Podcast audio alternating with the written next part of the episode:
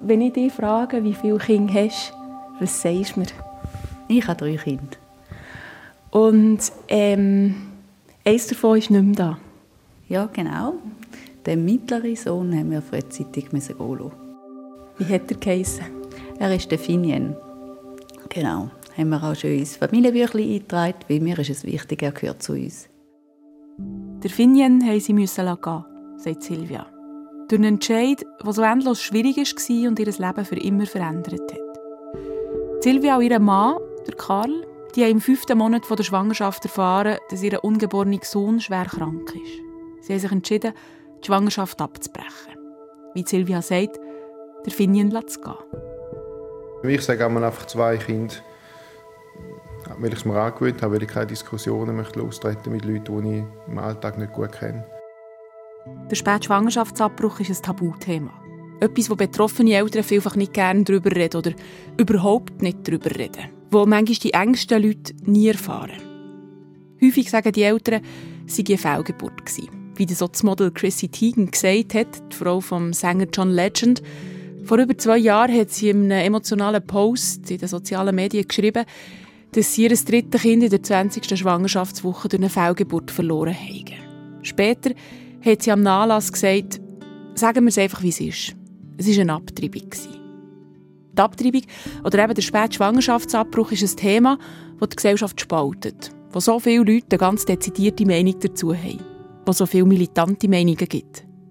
Und genau das ist ein Grund, warum Silvia oder Karl herstehen und reden über ihre Erfahrungen. Ja, dass ich es als Chance sehe, um zum Leuten, die vielleicht nicht eine klare Meinung haben, dass das nie so würden machen oder dass das nicht akzeptieren, dass sie einen Einblick bekommen bei jemandem, der halt anders entschieden hat und vielleicht einfach ein gewisses Verständnis äh, dafür aufbringen und nicht so hart auch ins Gericht gehen mit Leuten, die so entscheiden, sondern dass man merkt, äh, dass sie nicht äh, Psychopathen, die ihr Baby aus Spaß umbringen, sondern dass das äh, oft triftige Gründe hat und äh, dass der Entscheid nicht so einfach ist. Ja, und ich glaube, wenn man selber noch nicht in dieser Situation war, wenn man es selber nicht erlebt hat, ist es schwierig, sich einfühlen, glaube ich. Ich habe mir nicht vorstellen, dass ich einmal eine Schwangerschaft abbrechen Ich kann mir nicht vorstellen, für Bedingungen das, das müsste sein, damit ich zu so einem Entscheid komme. Ja. Und jetzt ist es anders gekommen. Ich habe vor kurzem eine Sendung gemacht über die Eltern von Juri. Rebecca und Daniel. Sie haben im achten Monat erfahren, dass ihr Kind einen schweren Gendefekt hat und keine guten Überlebenschancen. Und sie haben sich entschieden, den Juri zu gebären und einen palliativen Tod zu begleiten. Jemand hat ihn eigentlich immer gegeben. Wir wollten ihn einfach zu 100% geniessen. Wir haben ja nicht gewusst, wie lange er lebt. Aber er ist dann gleich 17 Tage hat er bei uns bleiben und hat, wegen es ihm so gefallen hat. Ähm, ja, nein, ich weiß es nicht, aber ja hoffen wir natürlich, dass es ihm gefallen hat. Rebecca und Daniel haben im Gespräch immer wieder betont, für sie ist der Palliativweg der richtige gewesen. Für andere Eltern ist ein anderer Weg der richtige. Ich finde es einfach wichtig, dass man all die Wege kennt, die es gibt in dieser Situation, weil es ist einfach etwas, das vorkommt, wo nicht nur wir erleben, sondern andere erleben. Und dann finde ich auch wichtig, dass über das Thema geredet wird. Und darum mache ich eine weitere Sendung über ungeborene Kinder, die schwer krank sind, für einen anderen Weg aufzuzeigen. Der Weg, den Silvia und Karl gewählt haben. Die Schwangerschaft abbrechen. Der Weg, wo sich die meisten Eltern dafür entscheiden in so einer Situation. Und der Weg, der eben mit einem grossen Tabu behaftet ist. Wie geht es einem Paar, das sich für diesen Weg entscheidet? Und was haben Karl und Silvia in diesen schwierigsten Wochen von ihrem Leben für Hürden müssen? Was nehmen sie mit aus dieser Zeit? Das alles erzählen sie in diesem Input. Ich bin Marielle Kreis.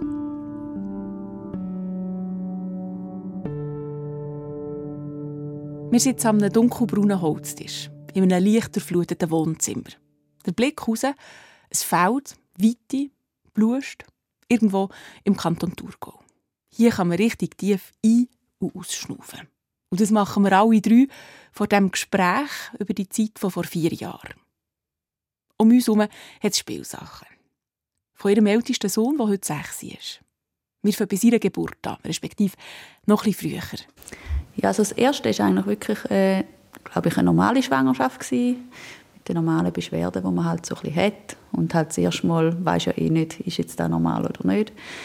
Nachher haben wir relativ bald dann entschieden, dass es nochmal ein Kind geben soll. Und das Kind haben wir dann aber in der zwölften Woche ähm, verloren. Haben dann aber nicht aufgegeben und haben weiter probiert. und dann ist äh, zwei Monate später eine Eileiterschwangerschaft entdeckt worden, die man hat müssen, ähm, entfernen Und das war mega, halt mega traurig schon. Nach dem ersten Kind, also zwei weitere Schwangerschaften mit Komplikationen, Silvia und Karl die sagen über die Zeit, wo wir denkt haben, es könnte nicht mehr schlimmer werden, ist es noch schlimmer geworden. Wobei, angefangen hat die Schwangerschaft mit dem Finian eigentlich ganz normal. Ja genau, am Anfang hat eigentlich alles gut ausgesehen und wir sind mega erleichtert. So nach der zwölften Woche haben wir gedacht, yes, zwölf Wochen vorbei, alles gut. Und auch eben beim Kind hat alles gut ausgesehen. In der 20. Woche, das heisst Ende vom fünften Monat, dann, wo viele Mütter ihr Kind das erste Mal spüren stüpfen, dann findet in der Schwangerschaft die zweite grosse Ultraschalluntersuchung statt. Bei dieser Untersuchung hat Silvia am Frauenarzt gesagt, sie habe immer wieder einen harten Bauch. Sie hat gedacht, das sei, weil es beim Arbeiten einfach noch streng war. Der Arzt hat sie bei diesem Termin für zwei Wochen später nochmal aufgeboten und bei dem zweiten Ultraschall hat sich gezeigt, dass die Ventrikel vom Finian grösser sind, als sie sollten sein. Die Ventrikel, das sind die Hohlräume im Hirn. Ja, und so der erste Gedanke war, dass so richtig Wasserkopf könnte gehen.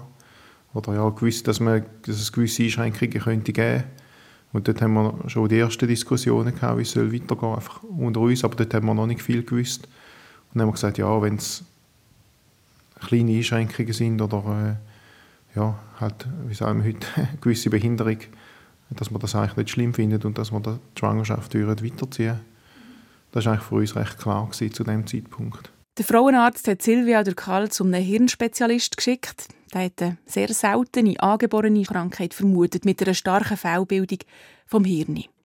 Da kann man sich auch so vorstellen, normalerweise sieht ja unser Hirn aus wie so eine, ähm, eine Walnuss, also so mit ganz vielen Fuchen. Und die sind halt für alles Mögliche extrem wichtig, oder? Da gibt viel Oberfläche und da gibt ähm, auch die Funktionalität vom Hirn überhaupt. Und Amphibien, sein Hirn hat auch dann, das ist glaube jetzt, da sind wir wahrscheinlich etwa in der 4. oder 25. Schwangerschaftswoche gewesen, bis wir bei dem Untersuch sind. Da war mehr wie, wie eine Haselnuss gewesen, so der Oberfläche, also ganz flach, gar keine Veraltungen sind gewesen. Die Ärzte haben vermutet, dass das Hirn vom Finien sich nicht wird können weiterentwickeln und auf dem Stand von der 25. Schwangerschaftswoche wird bleiben stehen. Und es hat sich auch gezeigt, dass in der einen Augenhöhle vom Finien das Auge fehlt. Es ist noch ein MRI gemacht worden. Und dort hat sich auch noch gezeigt, dass der Hirnstamm einen Knick hat. Und dort ist dann wie, wie für mich klar gewesen, wir können nicht einmal uns darauf verlassen, dass sich unser Kind äußern kann, wenn es irgendwie ein Bedürfnis hat, also dass es, wenn es Schmerzen hat, kann brüllen oder wenn es Hunger hat, kann brüllen wir haben nicht gewusst, hat es dann die ganze Zeit einfach irgendwelche Muskelspasmen, also dass sich die Muskeln so verhärtet und dass die ganze Zeit zuckt und Schmerzen hat und so. Das haben wir alles wie nicht gewusst, weil es einfach alles nicht so ausgebildet ist, wie es eigentlich müsste sein. Und da ist dann für mich persönlich auch der Grund gewesen, zu sagen, ja, aber dann macht es irgendwie wie keinen Sinn, um die Schwangerschaft weiterzuführen, wenn ich mich nicht darauf verlassen kann, dass sich mein Kind melden kann, wenn es etwas braucht. Das ist für mich so die Vorstellung, dass er da liegt und leidet und ich merke es nicht. Silvia schnauft tief ein, steht auf und holt eine Box mit Nasstüchern. Die Erlebnisse sind gut vier Jahre her. All das wieder vorzuholen, das wühlt auf. Wir nehmen einen Schluck Wasser, nochmal einen tiefen Schnauf und machen weiter. Wie sind die Diskussionen unter euch gelaufen nach dem MRI? Ja, wir haben eigentlich dann sehr offen diskutiert nach dem ersten Schock. Es ist dann aber relativ schnell klar geworden in der Diskussion, dass wir das Gefühl haben, es bringt niemandem etwas, wenn wir da weitermachen. Wir wären dann eigentlich immer im Spital, haben dann natürlich auch überlegt, ja, was macht das mit unserem erstgeborenen Kind, das uns auch braucht. Äh, das wäre für ihn auch eine grosse Belastung gewesen, für uns wäre es eine Belastung gewesen. Ich bin im Beruf auch recht eingespannt, das wäre irgendwie schwierig geworden. Seid ihr euch einig gewesen, von Anfang an? Ja, zum Glück schon. Wir haben ein paar Mal gesagt, dass, dass mir auch dankbar war, dass wir es gleich gesehen haben, weil das wäre extrem schwierig geworden, wenn wir uns nicht einig gewesen wären. Und am Schluss ist es von der rechtlichen Situation so, dass die Frau entscheidet, weil ihr Körper betroffen ist und der Mann hat eigentlich kein Mitspracherecht. Und da wäre natürlich extrem schwierig geworden. Egal wer es denn wie gesehen hat. Oder? Und so, so haben wir uns natürlich auch können stützen und, und haben zusammen den Weg können gehen.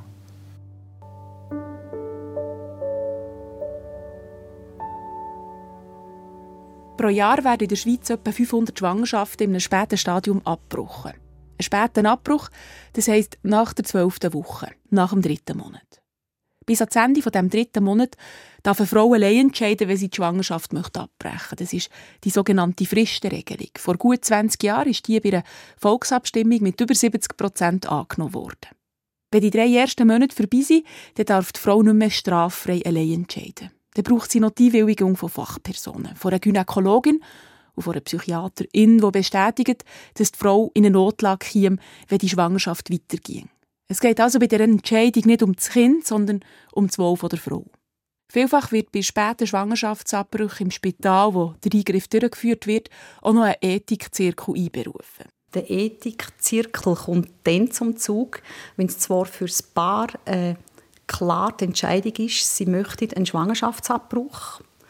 Für die Fachpersonen rundum die Situation aber wirklich zum überprüfen ist. Das ist Anna Margareta Neff, sie ist Hebamme und Trauerbegleiterin. Das heißt, dass häufig, wenn es nicht eine klare Diagnostik ist, dass es auch nicht eine klare Prognose gibt, wie geht es dem Kind nach der Geburt.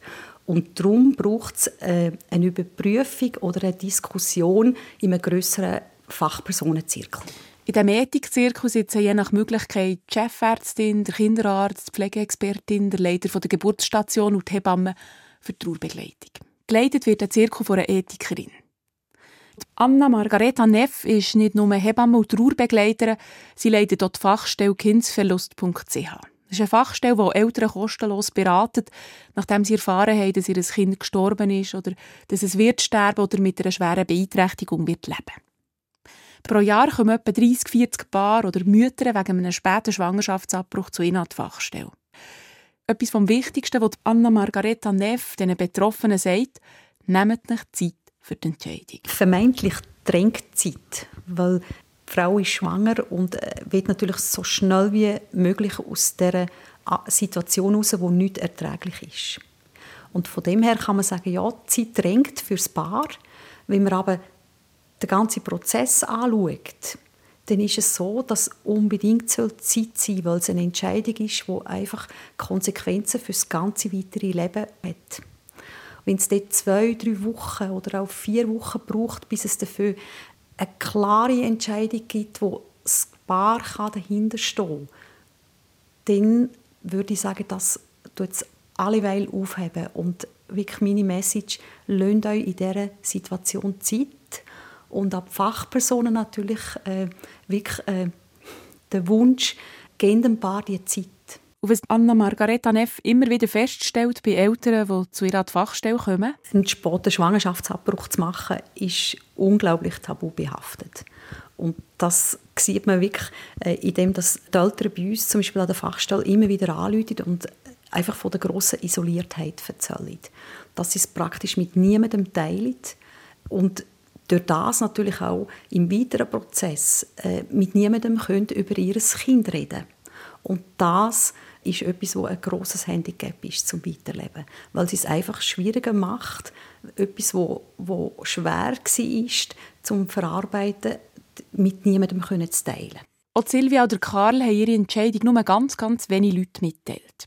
Ja, also ich habe einfach wie keine Kraft gehabt, um mich irgendwie noch rechtfertigen oder das nochmal mit jemand anderem wie diskutieren oder beleuchten. Und ich bin so schon eine, die gerne noch andere Gedanken hört, dass ich zum Entscheid komme. Aber da habe ich wie gemerkt, ich mag gar nicht jetzt noch andere Sachen hören und wir sind uns einig und der Entscheid ist eigentlich klar. Bis heute wissen viele nicht, dass sie sich für einen Schwangerschaftsabbruch entschieden haben.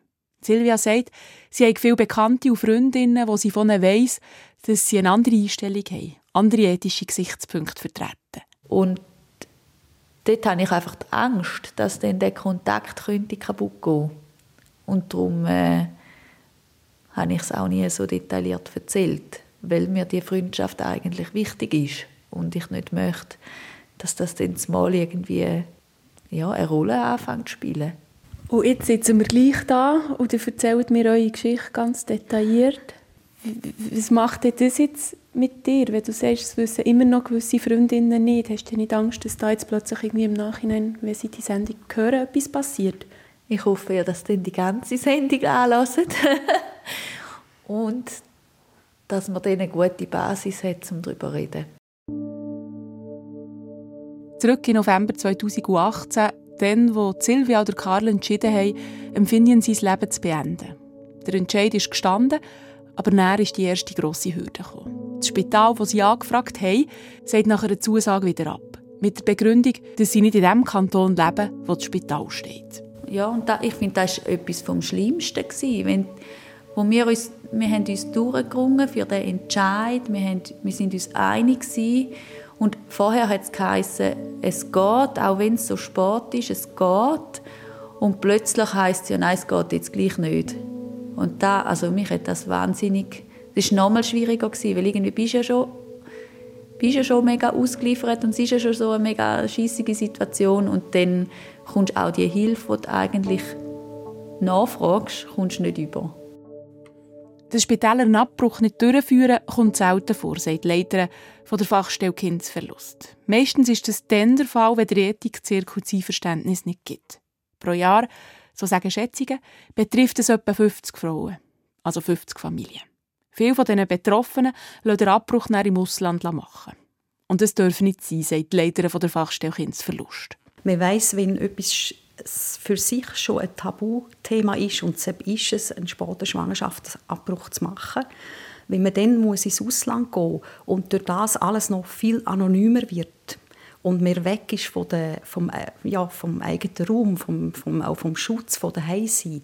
Wenn Eltern dem einen Abbruch machen ist es für, die weitere Verarbeitung einfach ähm, potenziert, dass es äh, eher zu pathologischen Situationen kommt.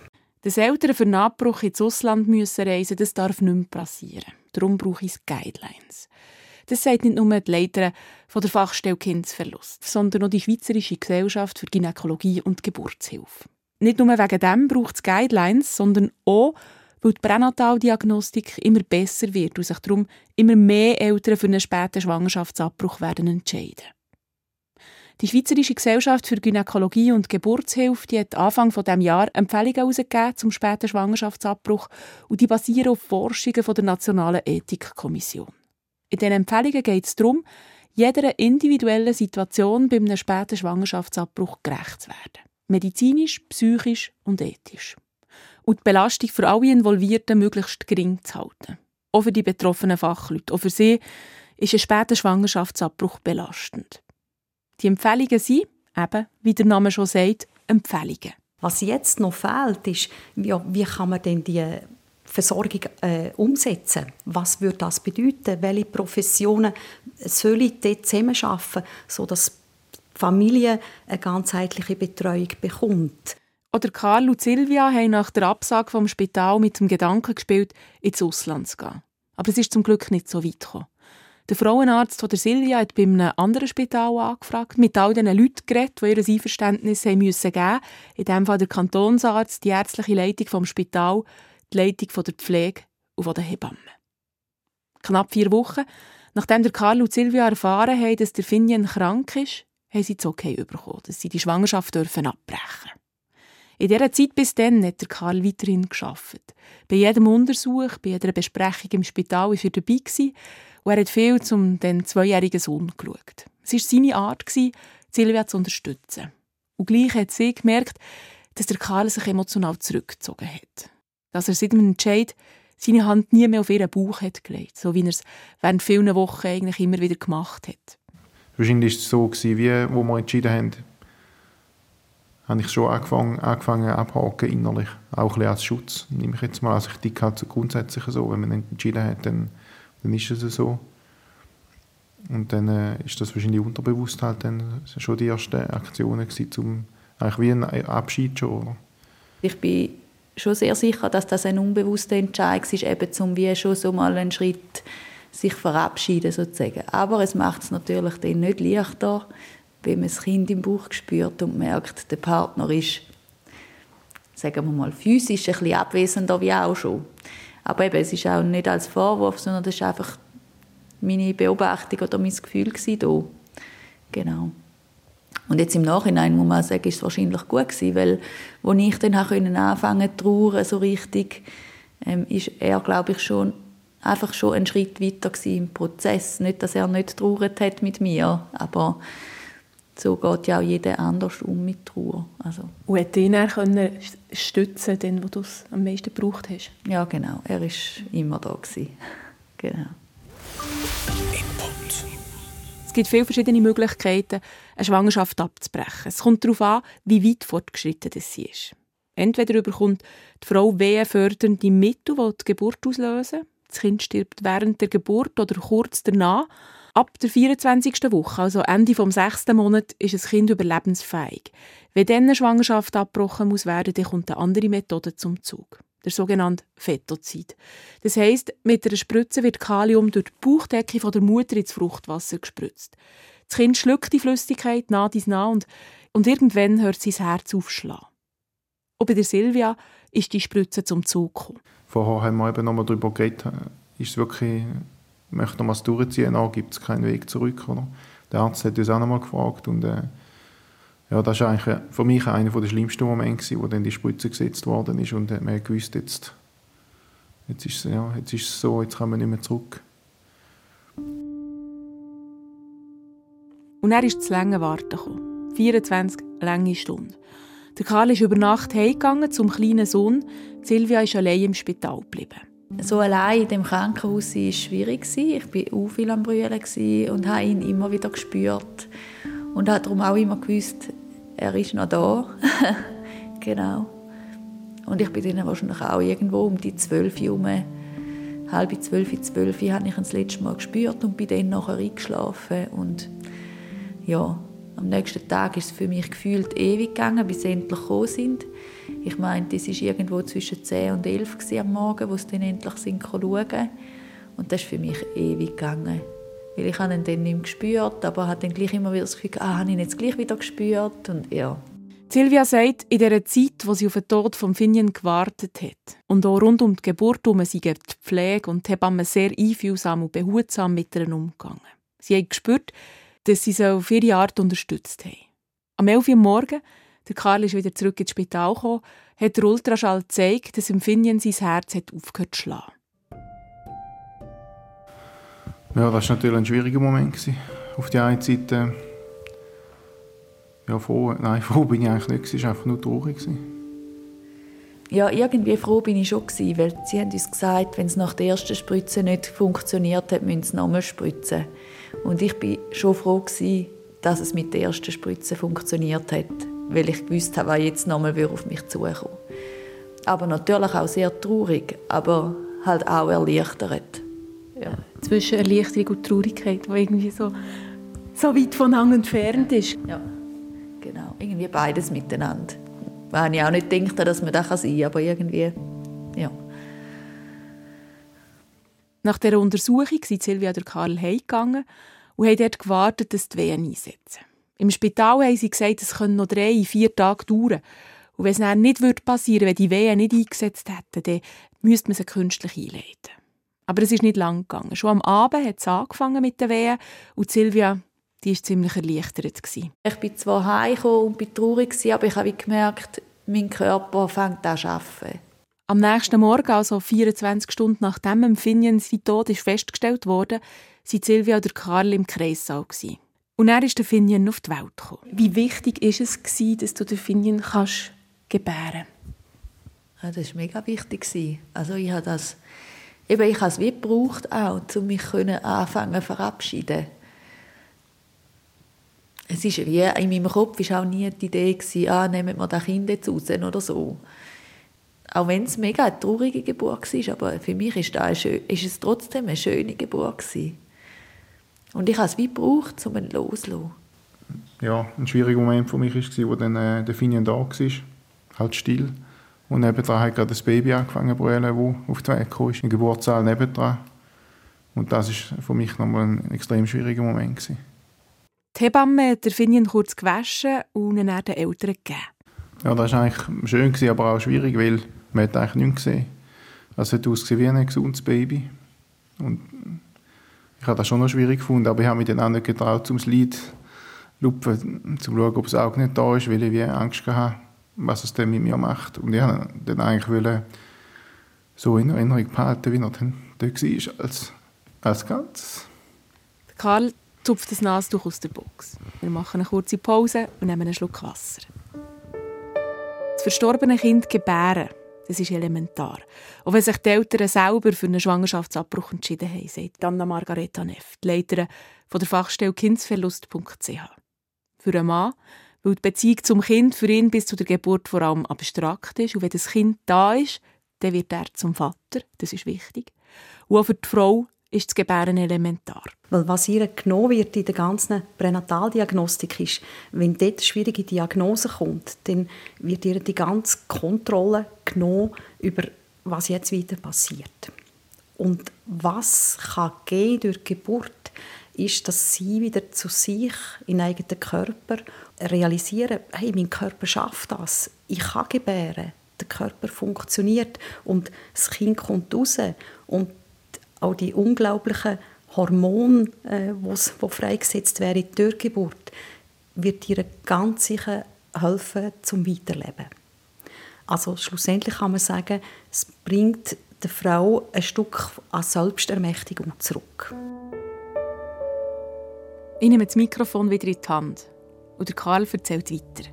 Eben, er ist dann eigentlich, äh, hat ausgesehen wie ein gesundes Baby und man hat nichts gesehen ähm, von diesen ja, Problemen oder Missbildungen im Hirn. Und, aber natürlich so emotional ist dann schon ein bisschen Zweifel gekommen, ja, wenn jetzt die Diagnose falsch war, äh, weiss dann, und man sieht es nicht und so weiter. Und dort musste ich mir einfach dann müssen, ja, müssen versuchen rational zu bleiben und sagen, alle haben es bestätigt, die Sicherheit war so groß gewesen. und eben die Hebamme hat dann, oder, ja, hat dann auch gesagt, man das Auge nicht da und so weiter.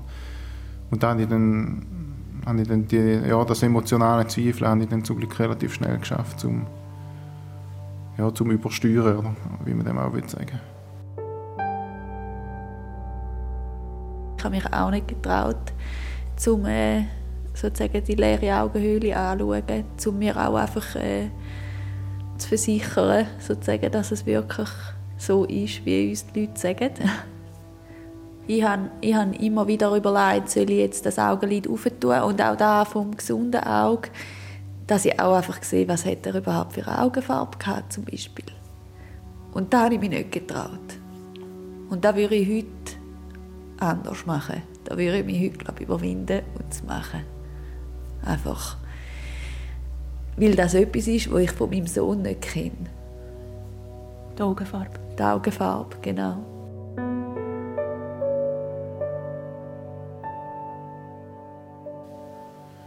Und wir haben dann auch den, den grösseren Sohn habe ich dann mal mitgebracht, der hat dann auch gesehen und das war mega herzig, sie hat dann gestreichelt und ah, der sieht aus, wie wenn er schläft und also ja, ist halt ganz natürlich mit, mit der Situation umgegangen, er wusste, er ist jetzt gestorben und wir haben ihm das alles gesagt, also nicht im Detail, aber dass er jetzt, er hat einfach immer gewusst, er ist schwer krank und jetzt ist er gestorben, aber für ihn ist das halt etwas völlig anderes gewesen, wie, wie für uns, für ihn ist das ganz natürlich gewesen. Das ist eigentlich noch noch schön gewesen, um zu sehen, wie natürlich er mit dem Tod umgegangen ist und, und mit dem Finien. Und also wirklich ganz zärtlich und ja. Das war eigentlich ein schöner Moment. Gewesen. Der Karl hat der Finien zweimal gesehen. Gerade nach der Geburt und eben dann, als er mit dem älteren Sohn kam.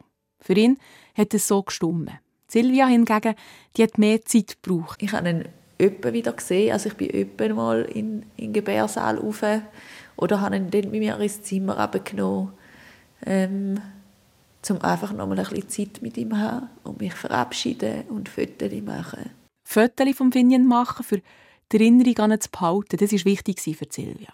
Darum hat sie gedacht, sie würde gerne so einen Fotografin engagieren von einem Verein, der kostenlos Fotografen vorbeischickt, für Kindsfotos, die kurz vor, während oder nach der Geburt gestorben sind. Also die Hebamme hat halt dort angerufen und unseren Fall geschildert und halt auch geschildert, dass wir uns bewusst für einen Abbruch entschieden haben. Und dann haben die gesagt, ja gut, für Abbrüche sind wir nicht zuständig, da, da kommen wir nicht. Und da ist dann auch so, ja, ein Buchs im Magen gewesen, irgendwie. Man ja, wir haben trotzdem ein Kind verloren. Und es ist nicht, ich kann mir nicht vorstellen, dass jemand in dieser fortgeschrittenen Schwangerschaft den Entscheid leichtfertig würde treffen Also, darum konnte ich das wie nicht nachvollziehen.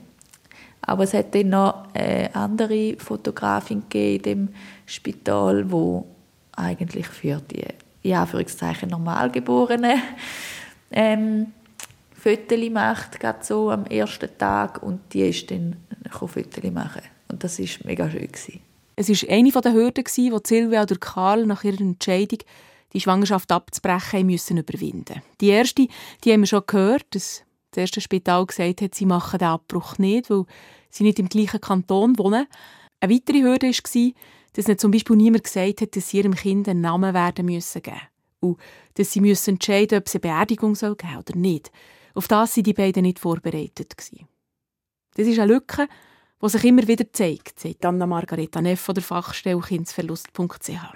Und auch das ist eine Empfehlung in den Guidelines der Schweizerischen Gesellschaft für Gynäkologie und Geburtshilfe, dass die Eltern vom Spital ganzheitlich betreut werden. Indem dass es Konzept in den Spitälern gibt, wo, wo die Eltern eingebettet sind, interprofessional, wo es auch eine Nachsorge gibt, wo nicht einfach den Abbruch machen und gehen heim und dann sind sie allein. Das Heimkommen und dann allein sein, das, ähm, das prägt ja auch das Umfeld mit. Ähm, also was ich bei den verschiedenen Recherchegesprächen, die ich geführt habe, immer wieder gehört habe, ist, dass auch die Leute im Umfeld, die informiert sind, dass auch die nicht genau wissen, wie damit umgehen, dass sie so wie ohnmächtig sind und darum schweigen, also gar nichts sagen. Ist das etwas, was ihr äh, an der Fachstelle immer wieder hört? Was Familien immer wieder erzählen, wie bei uns an der Fachstelle Kindesverlust Schweiz ist, dass das unglaublich verletzend ist, dass nicht auf ihr Kind angesprochen wird, auf ihre Geschichte, auf den ganzen Prozess, weil ist schon ihr Leben und sie sind älter geworden. Und wenn niemand darauf, sie darauf anspricht, auf ihr Ältersein, und gerade umso schmerzhafter, wenn eben das Kind ja nicht ein Teil ist, wo, wo da ist in der Realität, dann ist es einfach unglaublich verletzend und vor allem für die Mütter sehr verletzend. Anna Margareta Neff macht die Erfahrung mit dem Schweigen vom Umfeld häufig. Und sie erzählt mir noch von anderen Erfahrungen, die sie bei ihrer Arbeit als Hebamme und Trauerbegleiterin immer wieder macht. Was eine grosse Falle ist, wenn ein Paar sich selber für einen Schwangerschaftsabbruch entscheidet und in dem Sinn gegen das eigene Kind, dass die Vorstellung da ist, ich habe es ja selber entschieden, dann kann ich sicher nicht noch trauern. Und das stimmt nicht. Meine Erfahrung ist, umso mehr muss man sich selber darf man sich selber zugestehen, ich darf traurig sein. Und dort muss ich mich damit befassen, mit all diesen Gefühlen, gerade wenn ich mich selber für einen Abbruch entschieden habe.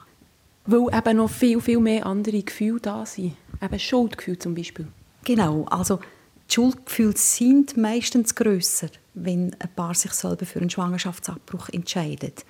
Weil all die Gefühle, eben das Dilemma von hätten wir es vielleicht gleich geschafft mit dem Kind? Wie hätten wir es gemacht? Oder die Vorstellung, was hätte es für ein Kind gegeben? Wäre es denn so schlimm behindert gewesen? Die, die Gedanken, die tönen um und die machen ganz viel eigene Vorwürfe, aber auch an Wut, an Verzweiflung, an Gerechtigkeitsrütteln. Und wie mit all diesen Gefühlen umgehen. Und die Gefühle sind da, auch wenn man sich selber aktiv gegen das Kind entscheidet.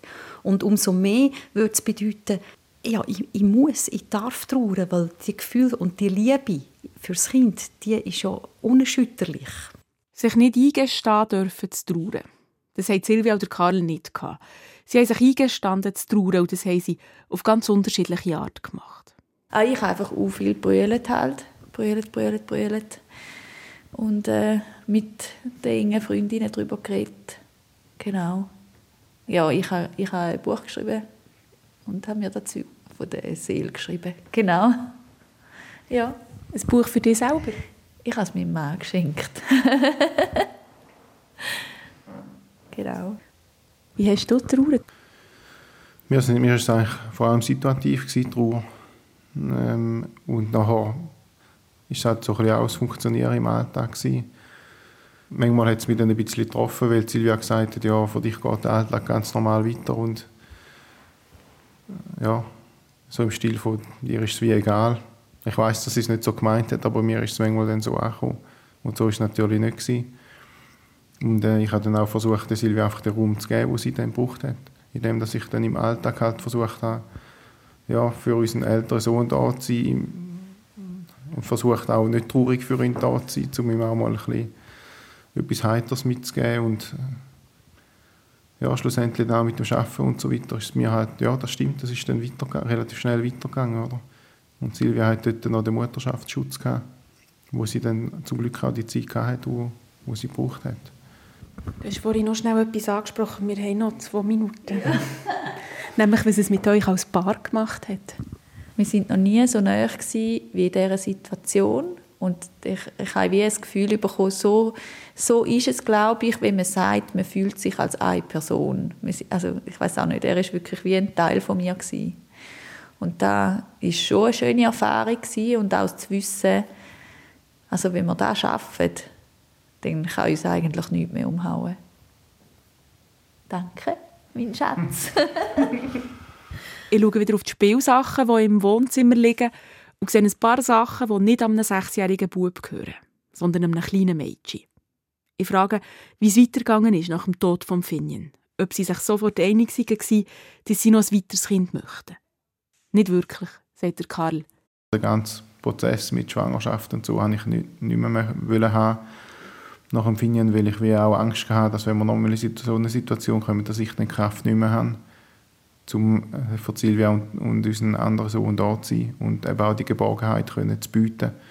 Sondern ich habe große Angst gehabt, dass ich dann an dem würde zerbrechen Und ähm, da haben wir viele Diskussionen gehabt und am Schluss war dann für mich mehr gewesen, weil Silvia unbedingt nochmal wollte und, und unseren, unseren Sohn sich eigentlich auch gefreut hat auf ein Geschwisterte ist dann für mich mehr ein Überwinden gewesen, zum, zum Ja sagen, um es halt nochmal probieren.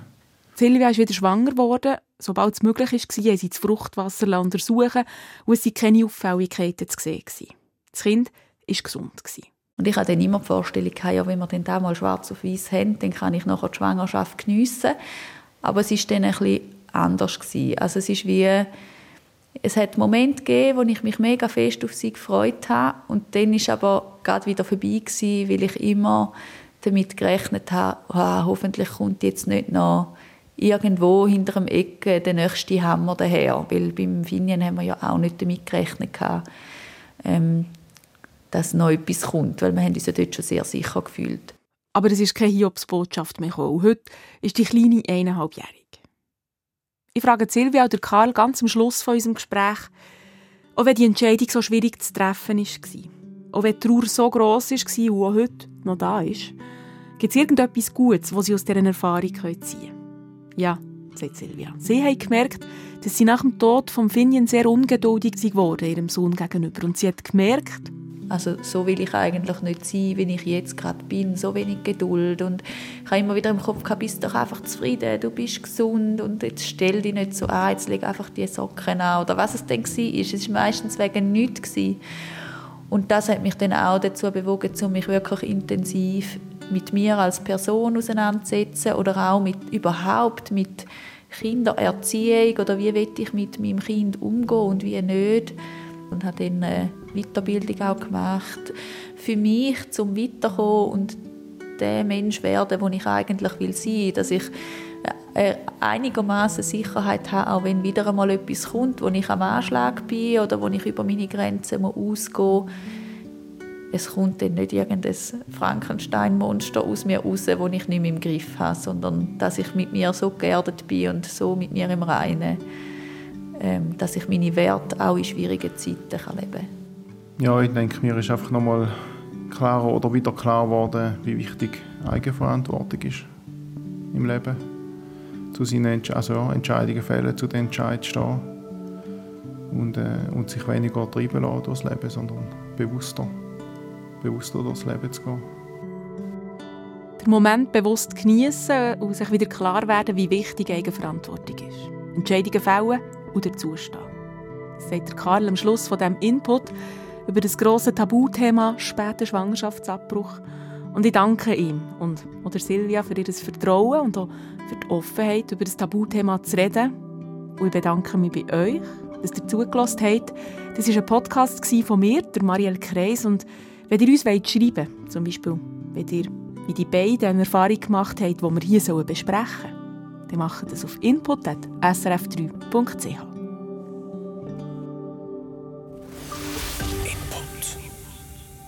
So, und nach dem Podcast ist vor dem Podcast, du hier schon wieder um an der nächsten Sendung. Und zwar zum Thema, wie finde ich den richtigen Therapeut? Das ist eine grosse Frage in einer Zeit, wo immer mehr Leute Hilfe für Psychotherapie suchen und die Plätze auch immer rarer werden. Mir hat mal eine Therapeutin in der zweiten Sitzung so richtig blöd angeführt. So richtig bös und provokativ.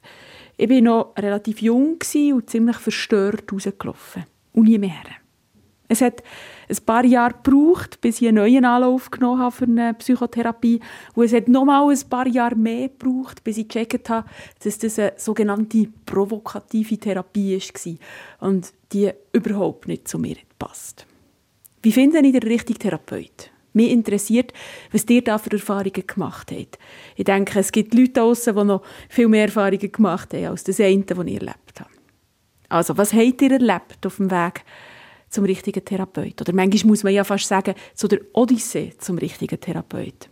Schreibt mir auf input.srf3.ch.